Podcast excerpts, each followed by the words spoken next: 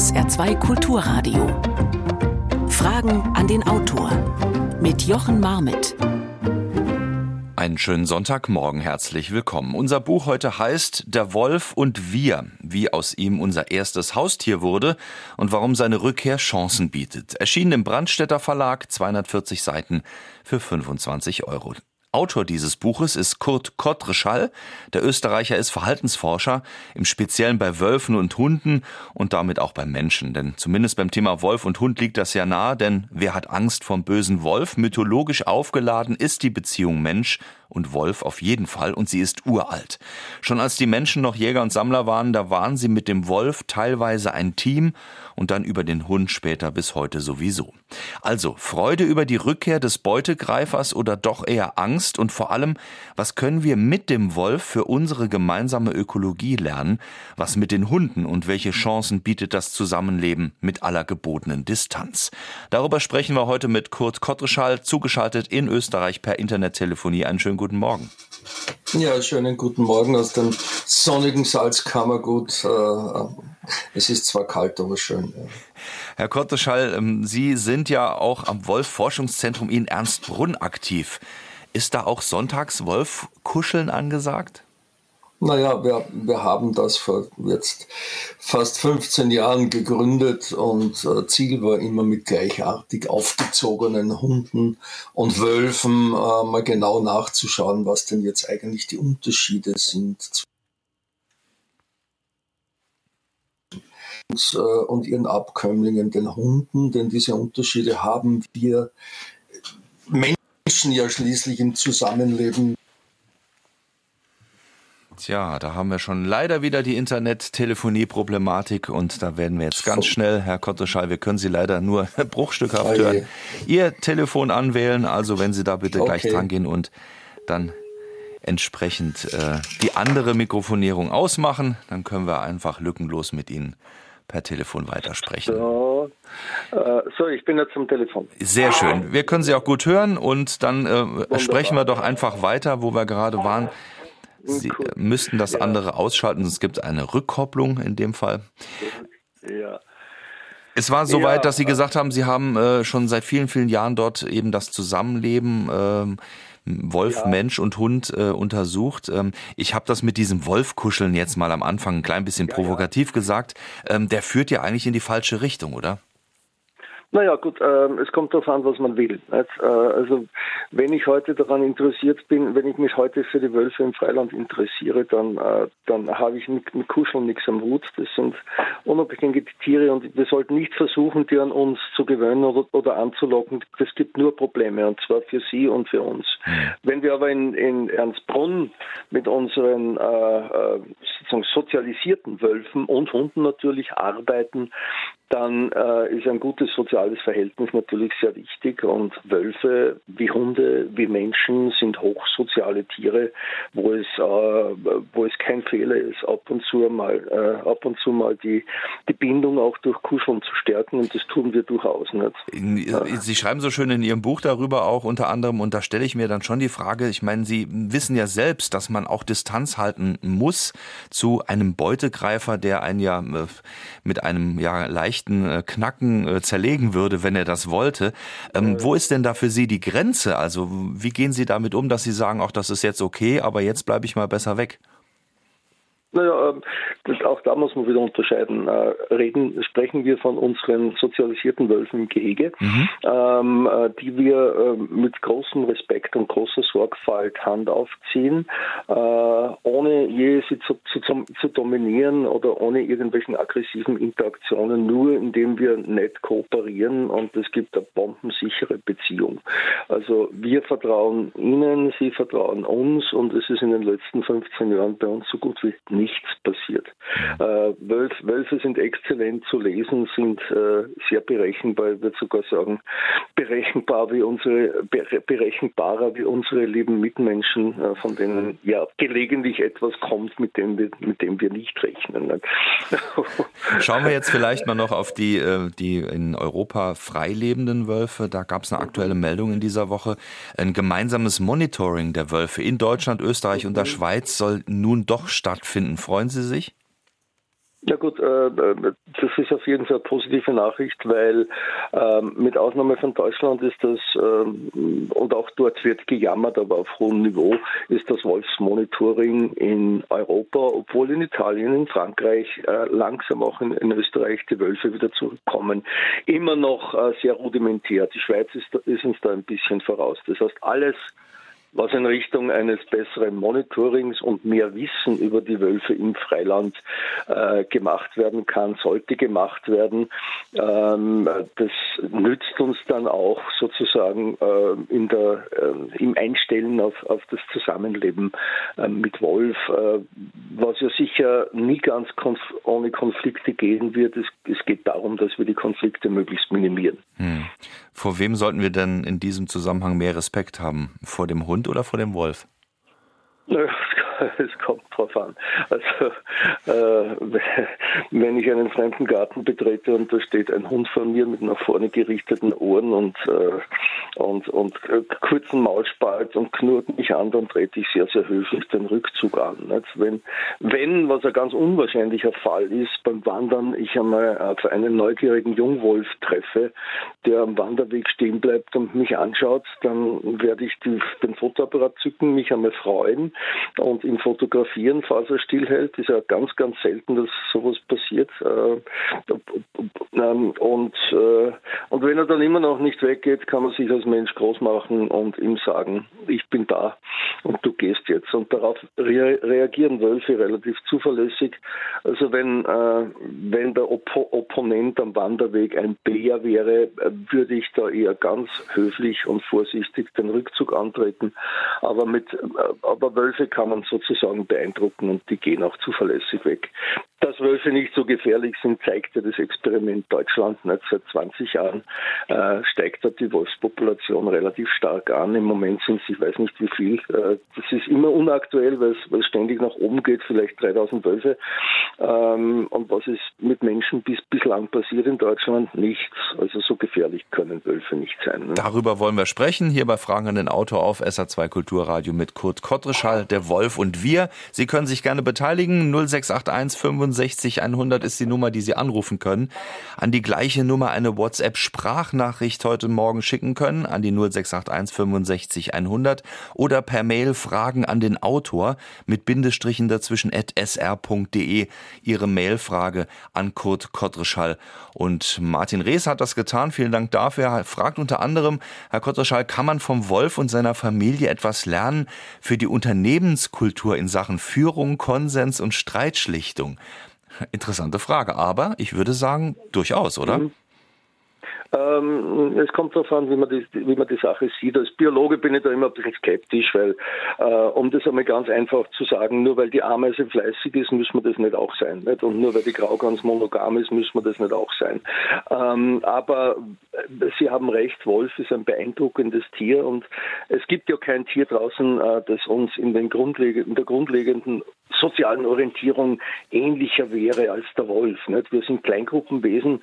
Äh, Im Wesentlichen waren die altsteinzeitlichen Menschen, äh, haben in Familienclans gelebt. Wölfe tun das immer noch. Wir nennen sie Rudel.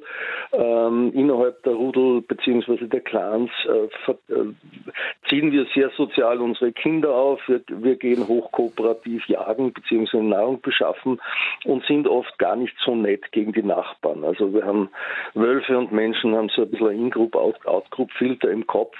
Ähm, es, es, hängt natürlich von Erziehung und Lebensumständen ab, mhm. auch bei den Wölfen übrigens, äh, was, was draus wird. Aber diese Ähnlichkeit äh, ist schon frappierend äh, und daher kann man doch von den Wölfen ein bisschen lernen. Nicht, weil wir Wölfe wären, sondern weil wir durch Vergleich mit den Wölfen, ähm, die ein ganz ähnliches soziales System haben wie die Menschen, aber natürlich mit uns genetisch nicht so eng verwandt sind, ähm, äh, sehr gut Prinzipien der Organisation von Sozialverhalten lernen können und das tun wir Verhaltensbiologen auch. Und wenn man es auf der Ebene betrachtet, können wir durch den Vergleich mit Wölfen, aber auch anderen Tieren durchaus sehr viel über uns lernen. Hm, bin immer noch bei der Graugans, aber das nur am Rande. Sie haben, Sie haben so schön erzählt von äh, in Ihrem Buch auch von ähm, den äh, ja sozusagen den Rudelbildungen vor 35.000 Jahren, also in einem Zeitraum, wo Menschen Jäger und Sammler waren und zusammen mit den Wölfen als gemeinsames Rudel gelebt haben, äh, Nachkommen ja irgendwie zusammen großgezogen haben, also eine ganz enge Verbindung. Mhm. Ähm, die hat ja auch was mit Respekt zu tun, der irgendwo da äh, schon ja vorhanden gewesen sein muss. Ja, wahrscheinlich, sonst, äh, sonst hätten wir heute keine Hunde. Äh, wir wissen äh, aus unserer eigenen Erfahrung, dass man, äh, dass man mit Wölfen hervorragend, äh, mit, hervorragend kooperieren kann, wenn sie gut sozialisiert sind, ähm, also sich als Teil äh, der Gesellschaft betrachten. Ähm, ähm, aber ähm, ja, sozusagen Früher war das natürlich noch, äh, noch interessanter und besser. Unsere Vorfahren kamen vor 42.000 Jahren aus Afrika kommend, drangen sie nach Mitteleuropa und nach, nach Eurasien ein. Es waren Jäger und Sammler mit einer ganz flachen Hierarchie äh, und äh, entgegen der landläufigen Meinung haben Wolfsrudel ebenfalls eine ganz flache Hierarchie. Das heißt, als man aus wahrscheinlich spirituellen Gründen zusammenkam, ähm, ähm, hat einfach gepasst. Also diese ursprünglichen Jäger und Sammler haben mit den Wölfen sicher nicht herumkommandiert, so nach dem Motto Sitz, Platz und aus, äh, sondern äh, es waren Partner auf Augenhöhe und man hat wahrscheinlich sehr, sehr bald gemerkt, dass man mit gut sozialisierten Wölfen auch exzellent jagen kann. Und es gibt Kollegen wie die Pat Shipman aus den Vereinigten Staaten, die hat Evidenz zusammengetragen, dass äh, vor etwa 35.000 Jahren äh, tatsächlich diese Partnerschaft mit Wolf bzw beziehungsweise den ersten Hunden, der Schlüsselfaktor war für die Entstehung der Mammutjägerkultur. Mhm. Also die Vierbeiner hätten die Mammuts äh, sozusagen gestoppt und die Menschen können sie dann töten. Keiner von denen, Menschen oder, äh, oder Wölfe alleine, könnten das tun. Da ist Kooperation notwendig. Und diese Kooperation, die damals begann, hatte die ganze Ausbreitung des Menschen über, über die Erde, über die letzten 35.000 Jahre, äh, Jahre geprägt. Die war ja ungeheuer erfolgreich äh, in, in, durch Assistent, Assistenz der Hunde auch, man könnte sagen, allzu erfolgreich. Ne? Kurt Kottreschall zu Gast hier bei Fragen an den Autor auf SA2 Kulturradio. Eine weitere Frage. Warum haben immer wieder die Menschen den Wolf als Bösewicht auserkoren? Im Grunde ist er doch ein sehr soziales Tier und tötet nur aus Hunger und Erhalt und nicht aus Mordlust. Dankeschön. Naja, gut, es kommt, es kommt immer am Standpunkt an. Nicht? Wenn ich ein Weidetierhalter bin, dann bin ich vielleicht etwas anderer Meinung. Tatsächlich äh, war über die ersten Zehntausende von Jahren die, die, die Beziehung zwischen Wölfen äh, und Menschen äh, durchaus äh, sozusagen freundlich. Äh, das merkt man den Mythen der nordamerikanischen äh, Great Plains Indianer, wo Wolf eher positiv vorkommt als, als Lehrmeister, als Bruder etc. Sind ja auch Jäger und Sammler noch im Prinzip. Ähm, gekippt ist die Geschichte wahrscheinlich äh, mit dem Sesshaftwerden vor circa 10.000 bis 12.000 Jahren, als, äh, als Wolf natürlich ähm, äh, sich auch an den Weidetieren dieser Leute bediente und damals bereits Hunde übrigens auf Seite der Menschen, die die Herden gegen, gegen die äh, Verwandten, die Wölfe, verteidigten. Also damals begann sozusagen eine Gegnerschaft, die bei Hirtenvölkern noch nicht so ausgeprägt ist. Also bei Mongolen, äh, Mongolei ist ja bis heute der letzte animistische Staat mit einem Wolfskult. Ähm, äh, die haben einen gewissen respektvolle, respektvolle Beziehung zu Wölfen erhalten. Nicht, nicht jedes Weidetier wird sofort mit einem toten Wolf gerecht sozusagen. Ähm, aber die, äh, die Ackerbauern äh, und Viehzüchter dann, die, die ja seit 8000 Jahren Europa beherrschten, die haben ein bisschen den Humor verloren und als die Schlachtfelder des Dreißigjährigen Krieges, äh, als sich daran sozusagen Wölfe und Raben gütlich taten, äh, äh, war, das, war das Verhältnis überhaupt total ruiniert. Nicht? Und Wolf wurde ja auch zum Symbol des Bösen, des Heidentums. Äh, ähm, die, die, katholische Kirche hat ja auch einiges dazu beigetragen. Ähm, aber wie gesagt, man darf jetzt nicht mit Fingern auf, ein, auf einzelne Leute zeigen, auch nicht auf die Gebrüder Grimm. Die haben sozusagen nur aufgesaugt, was an Stimmung gegen Wolf ohnehin da war.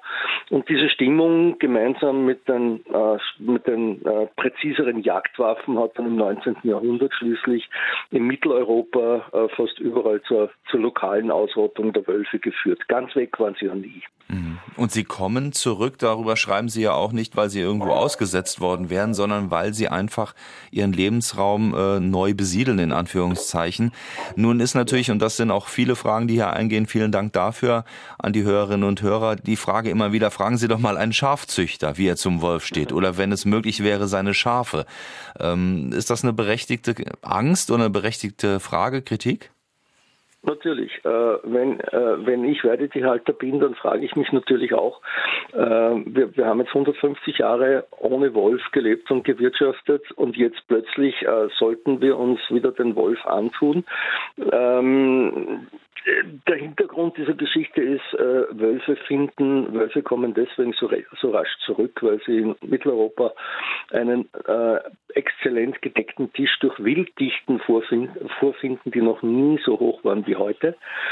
Und zweitens, weil doch 70 bis 90 Prozent der europäischen Bevölkerung, je nachdem, äh, äh, in welchem Land man fragt, äh, pro Wolf eingestellt sind. Und daher gibt es auch scharfe Schutzbestimmungen für den Wolf. Aber natürlich, manche Leute freuen sich nicht und es, es geht allein aus diesem demokratischen Zusammenhang hervor. Ne? Die, die, die, Mehrheit ist pro Wolf. Aber einige Leute äh, haben Probleme mit der Anwesenheit des Wolfes, dass man den Schafzüchtern bzw. den Weidetierhaltern das Problem nicht einfach aufhalsen kann, sondern es ist eine gesellschaftliche Angelegenheit, äh, das zu lösen. Das merken wir besonders in den, in den Alpen, wo natürlich ähm, Schafherden oder Schafe weniger leicht zu schützen sind als am flachen Land. Am flachen Land tut es ein gut gewarteter Elektrozaun im Wesentlichen. Äh, es gibt auch Ausnahmen, aber in den Bergen ist es natürlich komplizierter und genau da finden im Moment noch richtig gehende Wolfskriege statt. In Österreich, in Bayern, in Südtirol, wohingegen man sich in den, äh, im italienischsprachigen Teil der Alpen äh, sehr, sehr rasch arrangiert hat und mhm. mit großen behüteten Herden arbeitet und jetzt mehr Schafe auftreibt als vor der Ankunft der Wölfe. Das muss man sich mal vorstellen. Also es gibt äh, ja ganz konkrete Möglichkeiten, auch Hilfe zu erhalten für ähm, Herdenhalter beispielsweise, um, wenn es denn eben möglich ist, das Ganze einzuzäunen und entsprechend abzusichern oder auch mit Hütehunden zu arbeiten. Aber dennoch die Frage natürlich, wenn man diesen Beruf gewählt hat und wenn man auch vielleicht davon abhängt, ähm, die Angst in der Nacht, dass am nächsten Morgen ähm, diese Herde so dezimiert ist und allein der Vorgang ist ja auch ein, ein schrecklicher eigentlich, ähm, das ist ja nicht zu unterbinden, wenn Wölfe in der Gegend sind, oder? Der Aufwand steigt. Ähm, darum habe ich ja gesagt, das ist eine gesellschaftliche Angelegenheit. Das heißt, Herdenschutz ist einfach das Gebot der Stunde. Äh, wir brauchen, wenn ich sage wir, dann meine ich Österreich, Bayern, äh, Deutschland, äh, was auch immer in Mitteleuropa.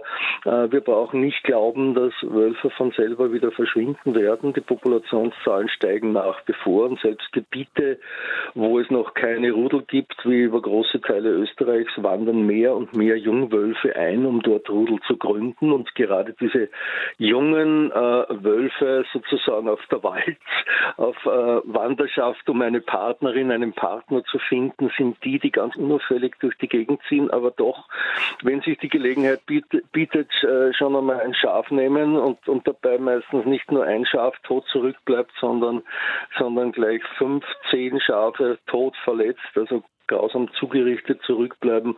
Äh, das ist ein bisschen so ein Effekt wie Marder im Hühnerstall. Nicht? Also, ähm, ähm, also das tun Wölfe schon, aber Schafe haben auch die Eigenschaft, dass sie, dass sie sich nicht besonders effizient gegen Wölfe schützen, was andere Wildtiere ähm, durch Verhaltensweisen natürlich schon können. Aber der langen Rede kurzer Sinn, äh, Herdenschutz ist, ist unumgänglich. Ähm, äh, man hat als Alternative, hört man immer wieder den Vorschlag des Abschusses, das kann man schon tun. Man kann schon äh, auf Wölfe schießen, aber äh, gerade in den Alpen ist es vollkommen klar, dass das keine rationale Strategie ist, weil der nächste Wolf kommt ganz bestimmt und wenn man die Herde dann nicht geschützt hat, dann liegen wieder zehn Schafe. Ähm, also man muss wirklich auf Herdenschutz setzen. Da gibt's Know-how, da gibt's auch gut gefüllte Fördertöpfe der EU. Die lokale Politik muss die nur abholen. Das heißt, es kommt darauf an, äh, es wird in Zukunft darauf ankommen und Sie haben ja diese neue Kooperation zum Monitoring, ähm, ähm, diese Kooperation der Alpenländer erwähnt. Es kommt darauf an, dass man in Zukunft besser zusammenarbeitet, auch beim Schutz der Herden und äh, eine Bemerkung in Richtung Konsument. Wir brauchen nicht glauben, dass in Zukunft äh, sozusagen die Schafprodukte aus den Alpen zum selben Preis erhältlich sein werden wie das Neuseeland-Lamm. Das wird nicht gehen. Äh, die Erzeugerpreise werden steigen müssen und so wird sich jeder von uns ein bisschen an, an den an dem erhöhten Aufwand der Schaf- und Weidetierhaltung äh, sozusagen beteiligen müssen. Aber ist ja auch, wenn Sie gerade das Neuseeland-Lamm ansprechen, vielleicht in Sachen nachhaltig ähm, wirtschaften eine gute Entwicklung. Natürlich. Erstens, erstens regionale Produkte und zweitens, äh, äh, ich habe immer ein bisschen plakativ gesagt, Neuseeland Lamm killt Wolf in den Alpen. Warum? Äh, weil äh, den hiesigen Schafbauern, und das gilt ja auch für Deutschland, aufgrund der, äh, der Erzeugerpreise, äh, wenn man denen jetzt auch noch sozusagen den Herdenschutz zumutet, dann, äh, dann, dann, dann sind sie, sie sind jetzt bereits am Rand der Wirtschaftlichkeit angelangt, schon lange.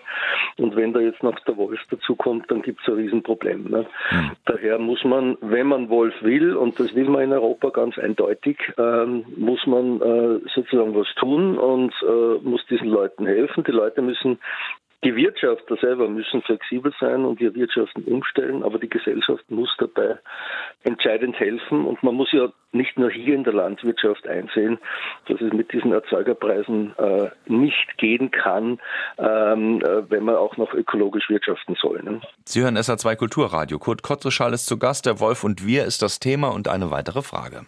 Also Deutschland sei ein Wolfserwartungsland, habe ich gelesen und der Wolf sei der größte Feind der Wanderschäfer. Und in Brandenburg gäbe es die höchste Bestandsdichte von Wölfen auf der Welt. In Schweden halte man die Population bewusst klein durch Abschuss. Braucht eigentlich unser Ökosystem in Deutschland dringend den Wolf? Das ist meine Frage.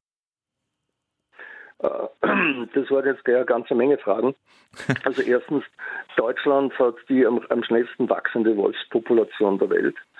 Ähm, was natürlich manche Leute wie mich äh, insofern freut, nicht, nicht wegen der Wölfe selber, sondern weil daraus, äh, weil das ein großes Experiment ist sozusagen, wo, wo, eine Menge Erkenntnisse daraus zu ziehen sind. Zweitens, äh, natürlich ähm, äh, sind Wölfe und Wand Wanderschäfer oder überhaupt Schäferei nicht besonders verträglich, aber wie gesagt, ähm, Schaf Schafhaltung äh, in Anwesenheit des Wolfes hat die letzten paar tausend Jahre einigermaßen geklappt. Mhm. Ich sehe nicht ein, warum, äh, warum diese durchaus komplexe Kulturtechnik der Behirtung von Schafherden in, in Anwesenheit von Wölfen äh, bei uns nicht wieder eingeführt werden könnte. In, in Rumänien kann man das auch.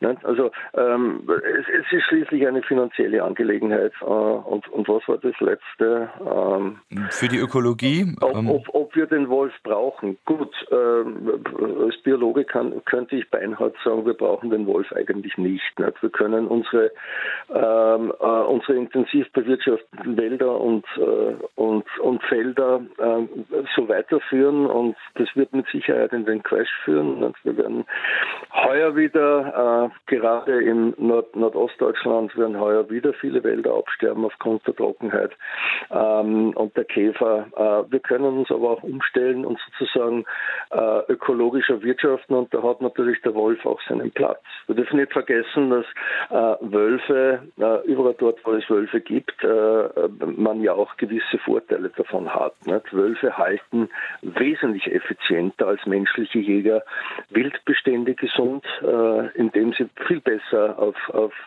viel besser selektionieren äh, und zweitens überall, wo es Wölfe gibt, steigt die Biodiversität.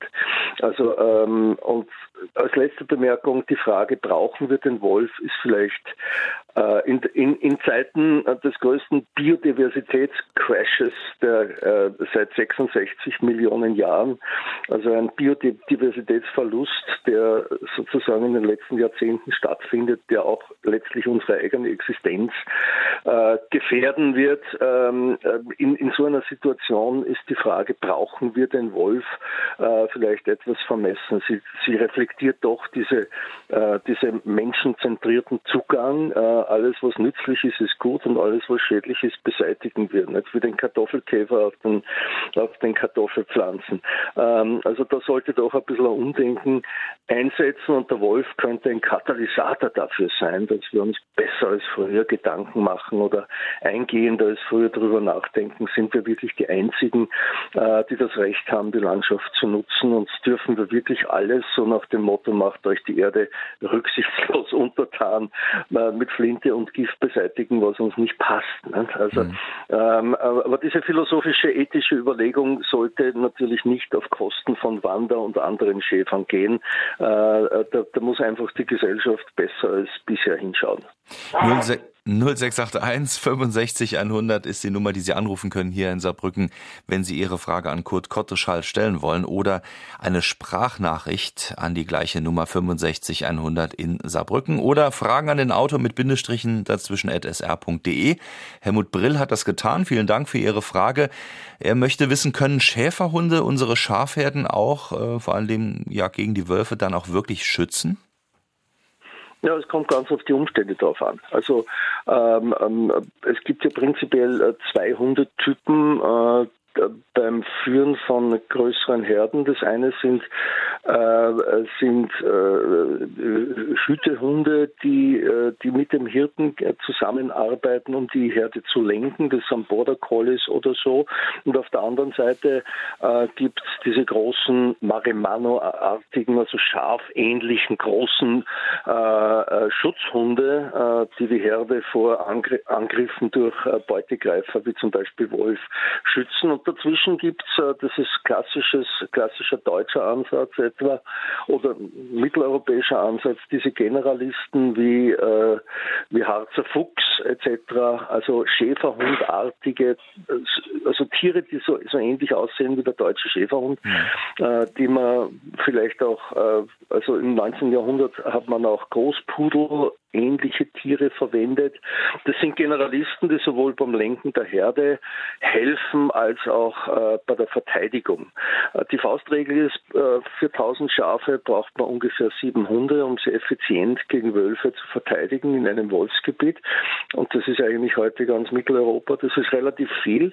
Auch hier wieder eine Frage der Kosten und des Aufwandes. Äh, und man kann die Hunde nicht nur einfach mit den Schafen sozialisieren ähm, und äh, und dann auf die Welt loslassen. Man muss sie natürlich auch entsprechend trainieren und Menschen sozialisieren. Sonst gibt es mit diesen, mit diesen äh, Schutzhunden, äh, Herdenschutzhunden natürlich Unfälle mit Wanderern.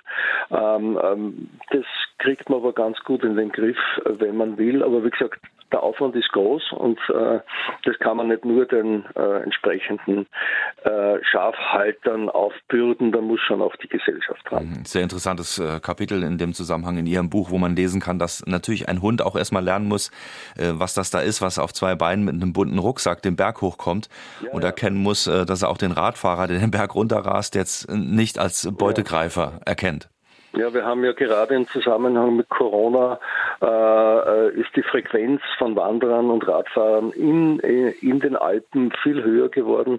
Man könnte, wenn man, wenn, wenn man ein bisschen ironisch drüber redet, könnte man von einem Disneyland Alpen jetzt sprechen.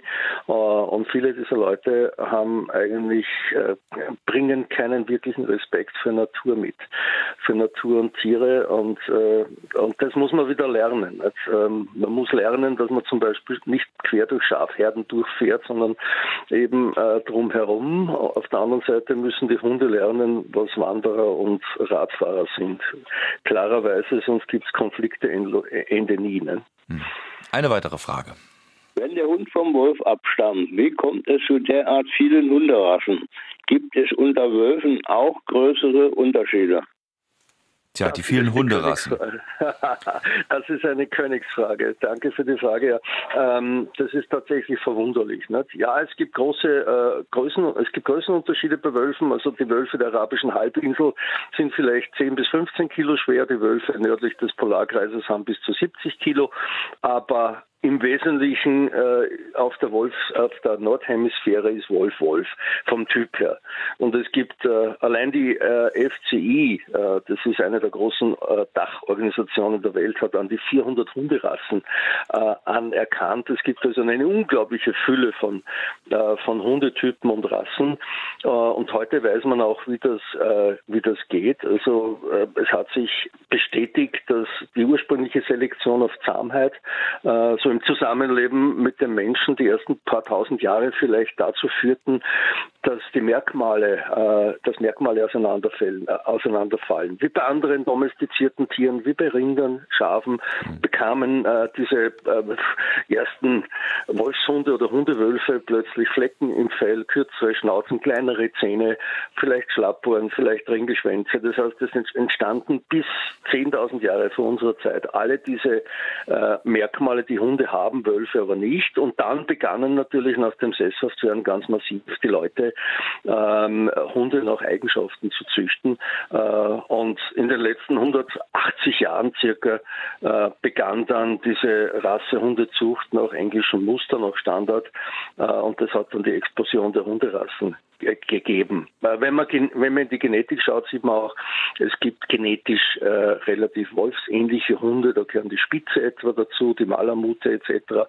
Und es gibt äh, Hunde, die sind genetisch vom Wolf schon relativ weit weg. Das sind, die, das sind manche Molosser, also die, äh, was weiß ich, ähm, ähm, äh, die modernen Jagdhunde-Rassen etc.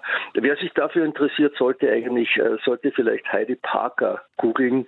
Das ist die amerikanische Kollegin, die sozusagen immer die besten, klarsten äh, Analysen der, der Hund-Wolfsgenetik liefert. Und äh, dank der Heidi Parker wissen wir auch, wie, äh, wissen wir auch heute, wie Wölfe äh, und Hunde genetisch zueinander stehen. Sie haben gerade schon so schön beschrieben, das ist in Ihrem Buch ja auch nachzulesen, wie sich ähm, ja die Hunde, die dann zu oder die Wölfe, die zu Hunden wurden, verändert haben, auch mit diesem Niedlichkeitsaspekt. Ja, äh, Schlappohren sind ja dann vielleicht doch eher ein Zeichen dafür, dass man es auch mal gemütlich haben kann.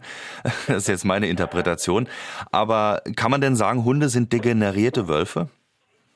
Äh, das hätte Konrad Lorenz vielleicht gesagt, ähm, äh, der, der ja lebenslang dieses Vorteil hatte? Äh, Leben in Zivilisationsumgebung bringt genetische Degeneration und daher auch soziale Degeneration. Ähm, wir, ja, man könnte drüber lachen, weil das ist fachlich nicht richtig äh, aus vielerlei Gründen. Wir sehen das heute eher so, dass Domestikation eine Anpassung an ein Leben mit Menschen ist. Hund ist wohl eines der besten Beispiele. Also äh, das Wort degeneriert äh, enthält eine Wertung, die absolut nicht angebracht ist. Also Hunde sind wunderbar dafür geeignet, äh, was sie tun sollen, nämlich mit Menschen leben und diverse Aufgaben erfüllen. Ähm, es ist äh, ja, und das ist innerhalb der, also im, im Laufe äh, der Domestikation ist diese, äh, diese Anpassung erfolgt und dass sie wirklich ähm, auch aus Sicht der Hunde erfolgreich oder der Wölfe erfolgreich war, ne, äh, merkt man daran, dass es heute noch vielleicht 200.000 Wölfe im Freiland gibt, weltweit, äh, aber fast eine Milliarde Hunde, schätzt man, äh, und 70 Prozent dieser Hunde nicht unbedingt in Menschennähe leben. Das heißt, man könnte auch sagen, durch Nutzung des Vektors Mensch ist der Wolf in Form des Hundes zu einem der erfolgreichsten Säugetiere überhaupt geworden. Ähm, also und daher ähm, haben wir mit, mit dem Begriff degeneriert für, für domestizierte Tiere keine große Freude. Freilich, auch bei Hunden übertreiben es die Menschen manchmal mit der Zucht. Wir sprechen ja bei vielen Hunden von Qualzuchtmerkmalen, Hunde, die viel zu viel Haut haben äh, oder die ähm, bei denen man bereits äh, beim Welpen sozusagen, beim Welpenkauf ein Abo beim Tierarzt mit, mitbestellen muss. Äh, also das sind Auswüchse, ähm, wo man auch schon langsam zumindest in Europa gegensteuert und sagt, äh, wenn wir weiter Hunde haben wollen, Rassehunde haben wollen, müssen wir vernünftiger züchten. Ne? Um mal die Zahl mit ins Spiel zu bringen, die auch äh, nachlesbar ist, es gibt acht Milliarden Menschen, es gibt eine Milliarde Hunde und eine Million Wölfe auf diesem Planeten. Kommen wir doch mal zu diesen Hunden. Sie schreiben ja auch, eigentlich ist es durchaus positiv, äh, es kann gar nicht genug Hunde geben. Da habe ich jetzt erstmal gezuckt beim Lesen und dachte, naja, die verbrauchen doch ganz schön viel Fleisch und äh, produzieren auch ganz schön viel Mist auf der anderen Seite und äh, sind vielleicht auch gar nicht so ungefährlich, wie sie immer scheinen. Also äh, nur positiv? Nein, nicht nur positiv. Klar, nicht nur positiv. Ähm, ähm, sozusagen die, das kommt immer darauf an, äh, von welchen Hunden man spricht. Nicht? Äh, mein, mein etwas äh, lockeres Statement, es kann nicht Hund, genug Hunde geben, äh, gilt für unsere netten mitteleuropäischen Stadtgesellschaften, äh, wo, wo wir wissen, dass ein Leben, ein gutes Leben mit Hund äh, nicht nur für die Hundehalter gut ist, die leben gesünder ähm, und und, und gehen weniger zum Arzt als vergleichbar ohne Hund.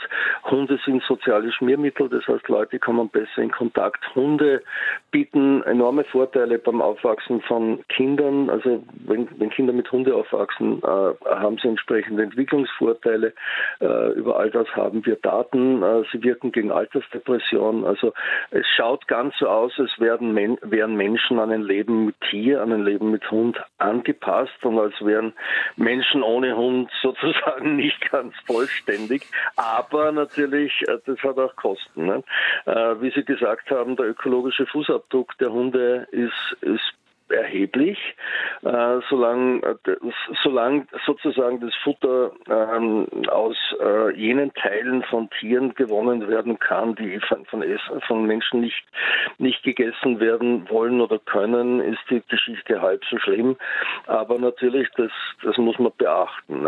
Ähm, und die andere Geschichte ist, ähm, diese 70 Prozent der eine Milliarde Hunde, die relativ menschenfern am Rand der Städte leben, das sind sind natürlich entsprechende Abfallvertilger, wenn wir so wollen.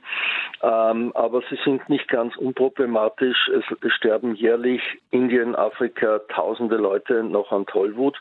Ähm, das heißt, äh, ja, ähm, über nicht, nicht jeder Hund, der da rumläuft, äh, ist, ist nur positiv zu sehen. Wie man natürlich diese ähm, halbwilden Hunderudel sozusagen in den Griff bekommt, ist wieder eine andere Frage.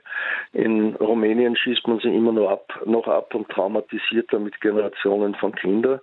Ähm, ähm, und während man anderswo auf, auf Kastrieren setzt, aber wahrscheinlich muss man lang, langfristig einfach auf verantwortliche Hundehaltung setzen, wie sie ja in Deutschland, in Österreich, in der Schweiz überall üblich ist. Da gibt es ja auch keine, ähm, keine verwilderten Hunde in unseren Städten. Nicht? Also es kommt immer, immer auf die Einstellung der Leute drauf an. Man kann nie mit dem nackten Finger auf die Hunde zeigen. Olaf Lenk aus Luisenthal, eine Frage, vielen Dank dafür. Hat eine 14 Jahre und 5 Monate äh, Labrador Retriever Hündin jeweils und äh, fragt, wie kann ich ihr Leben erhalten? Was tragen Hunde zur Biodiversität bei? Er denkt da beispielsweise die Kunststoffbeutelchen, um eben die Hundereste wieder zu entfernen von der Straße. Auch Gott, ja, man muss einfach verantwortliche Hundehaltung treiben. Nicht? Also erstens, der Hund braucht, äh, der Hund hat ganz ähnliche soziale Bedürfnisse wie wir Menschen, darum passen auch so gut zusammen, aber äh, man sollte die, Be die Bewegungsbedürfnisse der Hunde nicht unterschätzen, auch nicht von alten Hunden. Also es ist nicht das Schicksal von alten Hunden, dass sie langsam, äh, langsam sozusagen vergreisen, sondern man kann durch äh, vernünftige Bewegung, Ernährung, durch gute Beziehungen zu, zu anderen Menschen und Hunden da schon viel machen. Es, ist, es läuft im Wesentlichen so ähnlich wie bei, bei, bei alten Leuten, bei Menschen. Ne? Äh, und mein Gott, äh, dass man heute Hundekot mitnimmt, ist schon klar. Dass man damit mit den Kunststoffbeuteln vielleicht wieder das nächste Problem aufmacht, ist auch klar.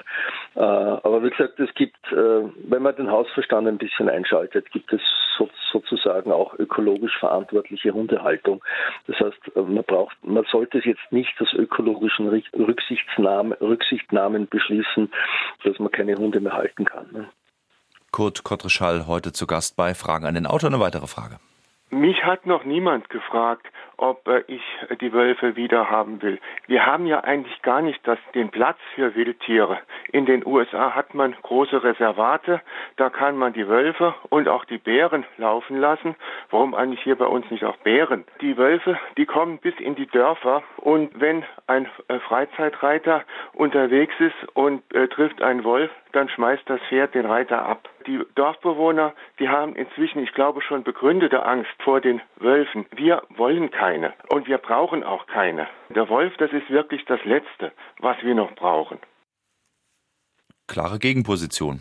Mhm, ja, das war eine interessante Stimme, weil das, das hört man oft. Ähm, äh, dagegen äh, kann man sagen, was ist denn wirklich schon äh, wirklich schon passiert? Ähm, also bis jetzt eigentlich nichts. Äh, und äh, wie soll ich sagen? Ähm, man solche Behauptungen werden sehr oft in den Raum gestellt und gelegentlich läuft ein Wolf wirklich durchs Dorf. Das ist aber nicht schon gefährlich. Nicht? Und dass ein, ein Pferd den Reiter abwirft, wenn an, angesichts eines Wolfes, das ist auch eher ähm, eine unübliche Geschichte, würde ich sagen. Äh, und letzte Bemerkung.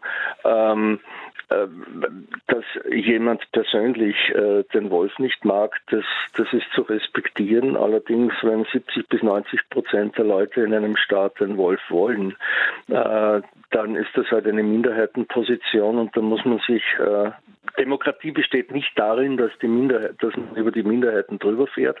Äh, Demokratie besteht darin, dass man sich zusammensetzt und schaut, wie können wir das Problem lösen. Die Lösung des Wolfsproblems, wenn es eins gibt, äh, ist, ist, allerdings selten äh, mit der Flinte, kann auch passieren. Es gibt so, sogenannte Problemwölfe, die wirklich völlig den Kontakt, völlig die Scheu vor den Menschen verlieren, beziehungsweise solche, die trotz Herdenschutz dann zum notorischen äh, Weidetierkillern werden. Das gibt es ganz selten, aber es gibt es. Ähm, und diese Tiere sind relativ flott zu entnehmen und das passiert in Deutschland ja auch. Also was ich sagen wollte, äh, wenn man in einer Gemeinschaft lebt, dann passiert nicht immer das, äh, was man will oder was, was man nicht will. Mhm. Äh, und so ist es äh, wie in der Demokratie üblich ist, ist es auch so beim Wolfen. Ulrike Ackermann aus Kaiserslautern hat eine relativ lange Mail geschrieben. Vielen Dank dafür. Sie schreibt, dass sie unter anderem von einem Hof mit kleiner Landwirtschaft, äh, mit Kühen, Rindern, Kälbern stammt und äh, dass sie natürlich die Tiere auch liebt, die dort äh, gezüchtet und auch geschlachtet wurden. Und nun gibt's äh, die Probleme von Schäferinnen und Schäfern mit dem Wolf. Sie sagt, die hätten schon genug, die bräuchten die Wölfe nicht und hat zwei Fragen eigentlich, die sich daran anschließen. Was wird aus der Landschaftspflege, wenn die Schafherden nicht mehr da sind? Mhm. Und die zweite Frage wäre, die ganze Zeit haben Jägerinnen und Jäger den Wald vor Wildverbiss geschützt, indem sie auch Überpopulation von Rehwild geschossen haben. Warum soll das weiter nicht funktionieren? Also erstens, äh, ich habe ich hab schon gesagt, ähm, aufgrund der Tatsache, dass die Wölfe nicht wieder von selber verschwinden werden, auch, äh, auch ein äh, sozusagen regelmäßiger Abschuss bringt da gar nichts, weil äh, Wolfspopulationen beschossen werden. Äh, in diesen Fällen steigen sogar die, äh, die Schäden an Weidetieren. Also man muss sich im Wirtschaften wieder an die Anwesenheit der Wölfe gewöhnen. Das ist in den Alpen so, das ist in der Landschaftspflege auch in, Nord in Norddeutschland so. Das bedeutet, dass sich äh, dass, dass man wieder äh, Schäfer braucht, die mit, mit, mit Wölfen umgehen äh, können. Äh, und was war die zweite Frage? Jägerinnen äh, und Jäger, die, die bisher. Ihre Jägerinnen mhm. und, und, Jäger, äh, da kommen Sie mir gerade recht. Also da, die, der Grund, warum in Mitteleuropa die, die Wölfe so rasch zurückkommen, ist, dass die Jägerinnen und Jäger eben ihre Aufgabe nicht erfüllen. Wir haben eine total, wir haben total überhegte Schalenwild in Deutschland, in Österreich und in anderen Gebieten. Ähm, äh, das heißt, wir haben dreimal zu, dreimal zu viel Rehe, Hirsche und Wildschweine und auf dieser Nahrungsbasis äh, sozusagen können sich die Wölfe ganz wunderbar wieder ausbreiten. Das heißt, ähm, das, die Verbissproblematik und damit die Unmöglichkeit eigentlich in Europa Wälder naturnahe zu, zu bewirtschaften, ist vor allem auf die, ähm, auf die viel zu hohen Wilddichten zurückzuführen. Das heißt, Jäger erfüllen ihre Aufgabe eben nicht. Äh, da jetzt Hoffnung auf den Wolf zu setzen, ist ein bisschen äh, ist, ist, äh, ist nicht zielführend, weil es hat sich gezeigt, dass äh, eine etablierte Wolfspopulation die Wilddichten nicht sonderlich verändert.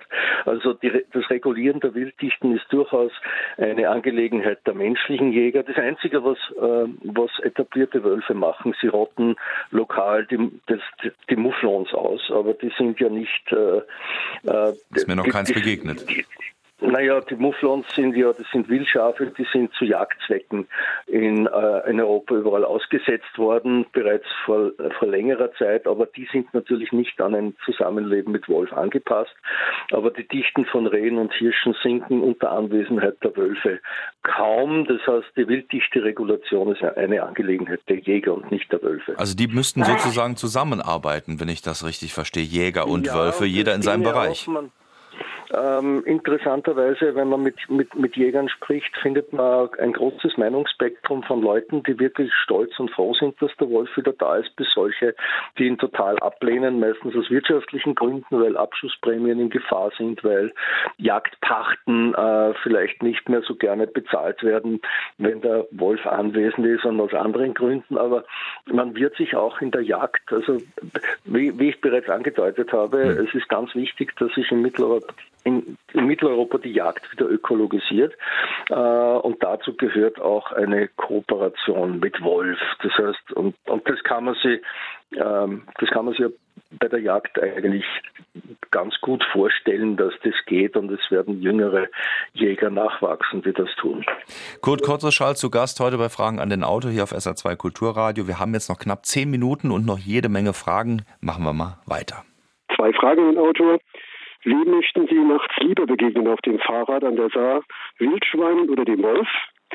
Und zweitens, eine auch äh, etwas despektierliche Frage. Er sprach vorhin davon, dass die katholische Kirche, speziell diese, wohl einen erheblichen Anteil daran hat, dass der Wolf so ein schlechtes Image hat. Das hätte ich doch gerne mal ein bisschen erklärt.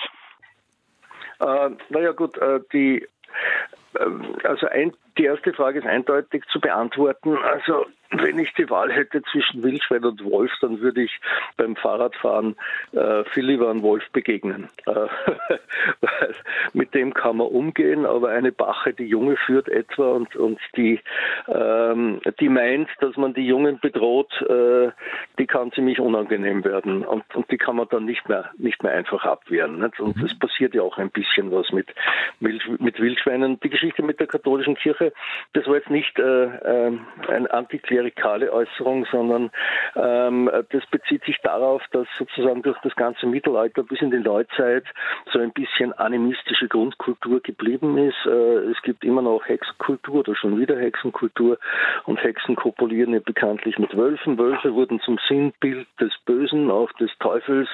Ähm, also in diesem Bereich äh, ist immer noch viel in den Köpfen und im Hintergrund, was die Einstellung zum Wolf äh, beeinflusst. Äh, viel tiefer kann ich da jetzt nicht reingehen, sonst wäre sonst wird es komplex. Unsere Einstellung zu Tieren wurde ja überhaupt auch durch die ähm, Religion der Buchreligionen und durch die äh, durch den Monotheismus, äh, der ja auch beinhaltet, dass wir als Ebenbild Gottes geschaffen wurden, aber aber halt nicht die Hunde oder die Wölfe. Ähm, also die Beziehung zu Tieren wurde dadurch entsprechend äh äh, der Graben zwischen uns und den anderen Tieren wurde tiefer, in der Aufklärung dann sowieso. Äh, und wir verhalten uns und Neurobiologen sind gerade dabei, darauf hinzuweisen, dass der Graben zwischen uns und den anderen Tieren so tief nicht ist. Aber in diesem, ähm, in diesem Kontext kann man auch die Rolle der Religionen sehen. Da ist vielleicht auch die Frage oder die Anmerkung von Dietrich Strohmeier angebracht in dem Zusammenhang der Unterschied zwischen Mensch und Wolf. Ähm, was können wir lernen, wenn wir Putin, so fragt er, als Wolf sehen? Ach du liebe Zeit, das ist ein typischer Sprachgebrauch, der eigentlich seit der Antike üblich ist. Das heißt, man ähm, man äh, bezeichnet Politiker, die besonders zielstrebig und rücksichtslos sind, als Wölfe. Ähm, das hat sich bis heute nicht geändert.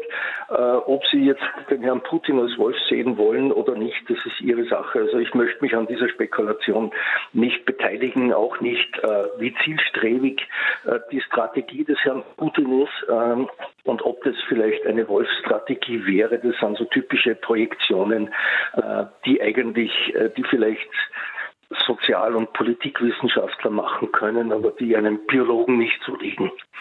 Ulrike Ackermann, äh, sie fragt nochmal nach. Das war die, die auf dem kleinen Hof äh, in der Nähe von Kaiserslautern, so habe ich das verstanden, aufgewachsen ist. Sie wollte doch nochmal wissen, weil sie noch keine Antwort gehört hat, auf die Frage, was wird ohne Schafherden aus der Landschaftspflege? Naja, ohne Schafherden wird die Landschaft sich verändern. Ne? Ähm, wenn man das nicht will, dann muss man eben schauen, dass man die Schafe so hält, dass Schaf und Wolf koexistieren können. Mehr kann ich dazu nicht sagen. Nicht? Aber äh, wenn man wie im Norden Deutschland, Deutschlands offene Heideflächen will, äh, dann muss man die beweiden. Das ist schon klar. Hm. Eine weitere Frage an Kurt Kotteschall.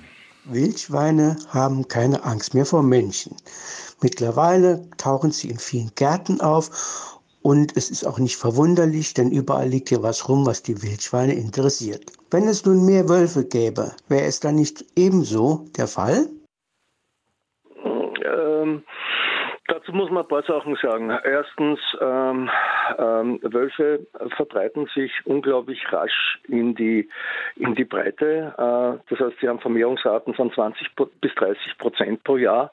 Ähm, aber lokale Wolfsdichten, wenn die Wölfe mal etabliert sind, äh, steigen immer höher an. Das heißt, wir, haben, wir reden hier über circa so plus minus einiges, aber sechs Wölfe auf 300 Quadratkilometer, weil Wölfe haben eine ganz starke dichteabhängige Regulation. Das heißt, äh, Wolfsrudel äh, bekämpfen einander, ähm, das sind Raum- und Nahrungskonkurrenten und sie verhindern äh, zum Großteil auch, dass gebietsfremde Wölfe durchwandern. Also mit der Bildung von Rudel stabilisiert sich die Geschichte. Ähm, ob sie jetzt äh, sozusagen ähnlich wenig scheu werden wie die Wildschweine, möchte ich einmal bezweifeln, weil Wölfe und Wildschweine anders ticken. Äh, Wölfe sind von Haus aus äh, etwas vorsichtiger äh, und werden das wahrscheinlich auch bleiben. Aber ob sie das auf ewige Zeiten bleiben, wissen wir nicht. Es fällt nur auf, dass in den Vororten von Berlin und anderen Städten oder auch im Stadtzentrum von Berlin bereits die Wildschweine leben, äh, dass aber äh, die äh, die, die Wölfe da noch nicht reingehen und wahrscheinlich auch nie reingehen werden. Wir haben ein oder zwei Wolfsrudel in den Vororten von Rom, äh, aber, aber ziemlich weit draußen, aber das war's dann schon. Das heißt, ich denke nicht, also bis jetzt, äh, das Experiment Deutschland hat ja auch gezeigt, dass, äh, dass es nicht so ist, äh, dass man auf Wölfe beständig schießen muss, dass sie sich vor Menschen fürchten. Aber wie gesagt, äh, die Zukunft wird zeigen, wie das geht und die Zukunft wird auch auf politischen Gebiet zeigen, äh, wie Mensch und Wolf weiter zusammenleben, ob man sich dazu entschließt, unbejagte Populationen zu haben und die Wölfe einfach entwickeln lässt und einfach Problemwölfe, so welche auftauchen, entnimmt, oder ob man sich zu einer regelmäßigen Bejagung entschließt, was aus biologischen und verhaltensbiologischen ähm, Gründen nicht wahnsinnig gescheit wäre, aber, aber natürlich auch kommen kann. Man tut es ja in Schweden, man tut es in Frankreich, äh, entgegen der Regeln, Regel, Regelungen der EU eigentlich. Äh, und was man damit erreicht, ist nicht großartig. Äh, die Schäden an Nutztieren gehen durch die regelmäßige, also in Frankreich haben wir ca. 600, 700 Wölfe und da werden im Jahr ein Kontingent von 60 Wölfen geschossen. Äh, die Schäden an Nutztieren gehen dadurch nicht zurück, ganz im Gegenteil. Also ob das wirklich eine gute Idee ist, weiß ich nicht, aber mhm. wie gesagt, ich bin kein Prophet. Wir müssen einfach schauen, wie sich die Geschichte in der Zukunft entwickelt. Eine letzte Frage noch. Ja, also meine Frage wäre, der Wolf ist ja ein sehr lern- und anpassungsfähiges Tier, das immer wieder auch als sehr scheu beschrieben wurde. Nun konnte man in verschiedenen Postings sehen im Internet äh, von Leuten, die Wolfsbegegnungen hatten, dass diese Scheu offenbar nicht naturgegeben ist. Und meine Frage wäre, ob man dem Wolf diese Scheu sozusagen nicht anerziehen muss, damit er nicht irgendwann vielleicht merkt, aufgrund seiner Lernfähigkeit, was für eine leichte Beute eigentlich dieses Buntwild darstellt.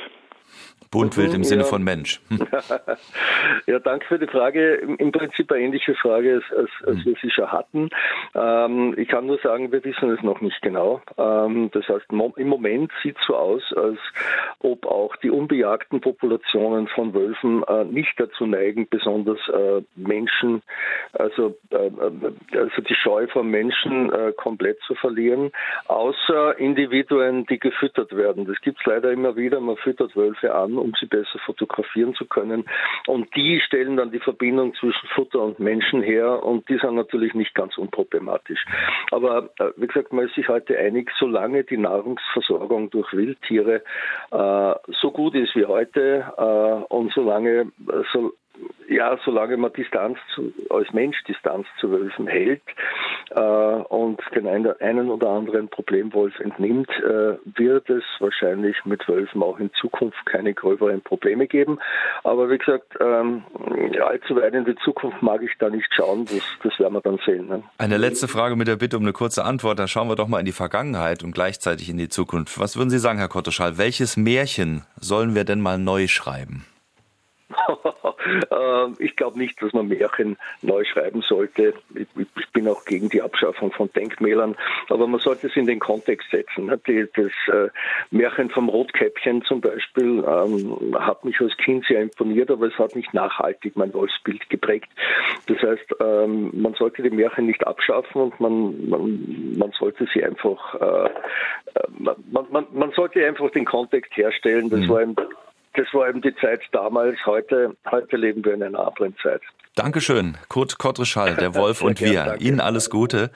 Vielen Dank fürs Dabeisein. Sein Buch im Brandstätter Verlag erschienen, hat 200 und äh, Moment, jetzt muss ich nochmal nachschauen. 240 Seiten, 25 Euro. Je ein Exemplar geht an Michael Raab nach Kontwig, Harald Irmer in Karlsruhe und Martin Rees in Dortmund. Viel Spaß damit. Informationen zu dieser Sendung natürlich auf sr2.de und da finden Sie auch den Podcast im Laufe des Vormittags und den Hinweis auf die nächste Woche Ingo Frohböse mit der Stoffwechselkompass. Besser und gesünder leben, alles was man zum Stoffwechsel wissen muss. Das Thema nächsten Sonntag 9.04 Uhr.